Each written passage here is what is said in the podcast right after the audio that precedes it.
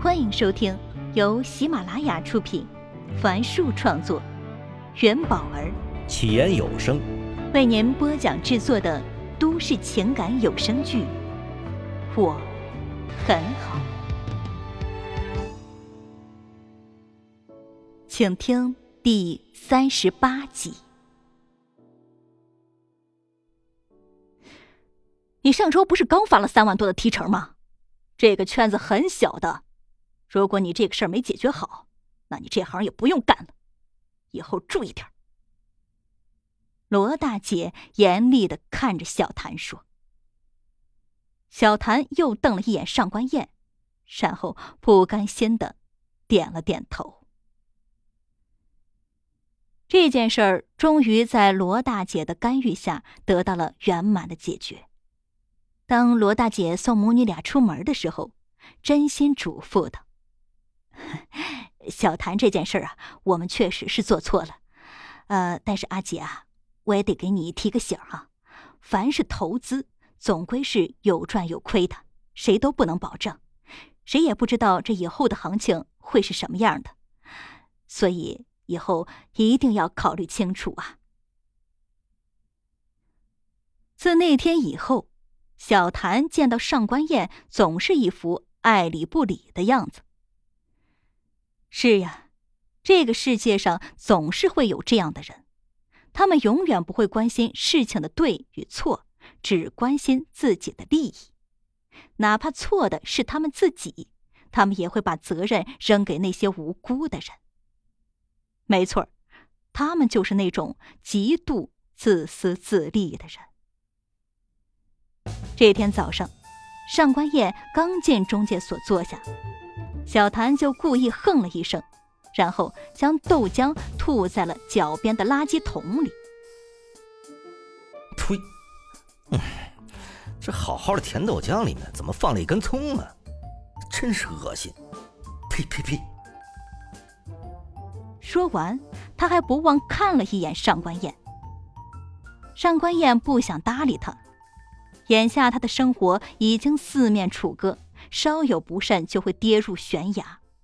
他现在唯一能做的就是抓住眼前这份工作，其他他也无暇顾及。小谭意犹未尽，拉着一个刚进门的同事就问他最近业绩怎么样啊？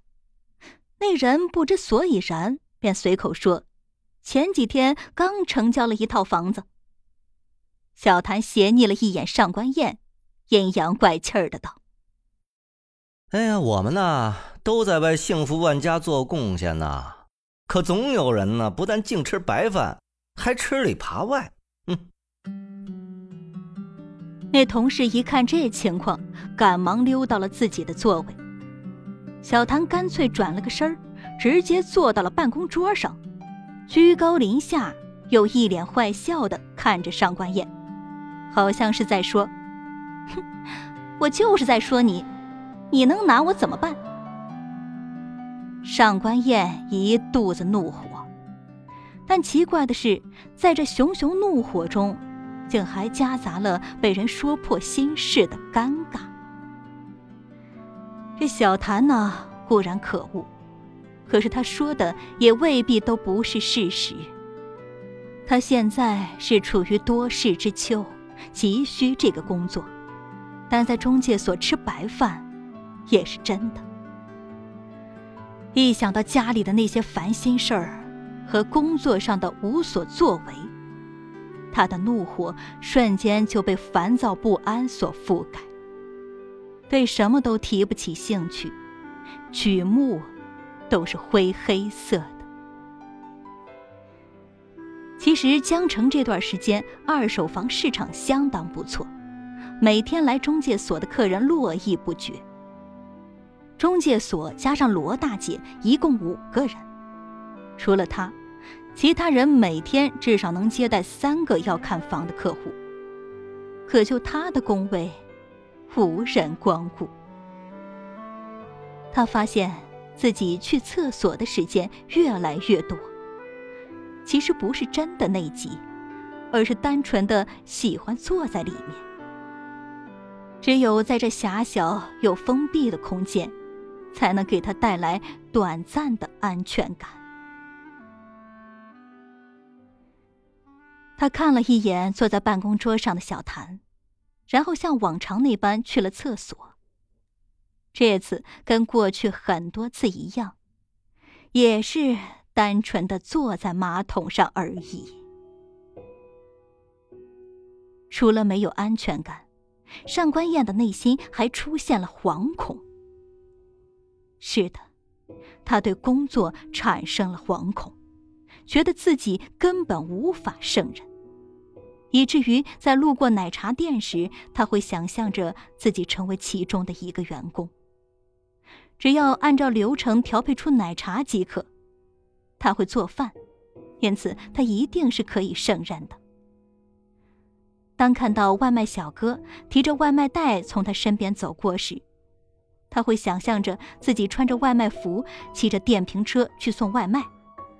他一定不会多接单，不乱闯红灯，因此他一定也能胜任的。除了这两个，他还想象成为工厂里流水线上的工人，不需要说话，只要学会一个操作流程就可以。比如，拿着螺丝刀给手机装上一个按键，他也一定可以胜任的。想象着这些，他感到了些许安慰，觉得自己不是一无是处。这个世界还有些东西是他可以掌控、可以胜任的。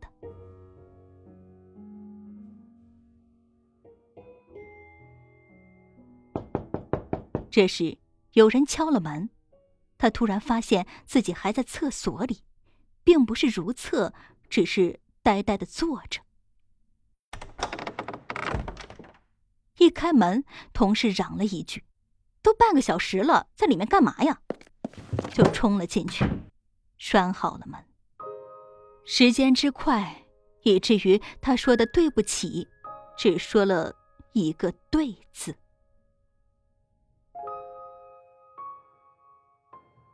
上官燕回到工位时，前面的小谭正在接待一个客户了。只听他阴阳怪气儿的说：“哎，你算是找对人了。哎呦，这有些不靠谱的业务员呀，连凶宅都会介绍给别人呢。你到底什么意思？”上官燕忍无可忍，走到小谭旁边吼道：“小谭并不害怕，哼。”我什么意思？我对你能有什么意思？我不过是在说那些吃白饭的人。哎，某些人啊，不给中介所赚钱，那每个月交的社保里面还有我们的血汗钱呢。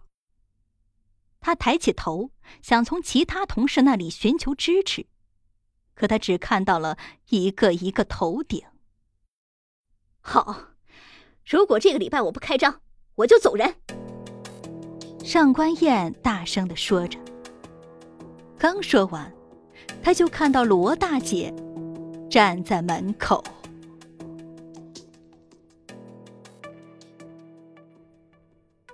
那天下午三点半，上官燕提前下班，准备去幼儿园接笑笑时，出门那一刻，他看到了小谭无意间露出的笑容。那是嘲笑。三点半就下了班儿。完全错过了中介所客流量最多的傍晚时段。显然，小谭已经认定胜局在握。上官燕在未来的七天里肯定卖不出去房，必定会被扫地出门的。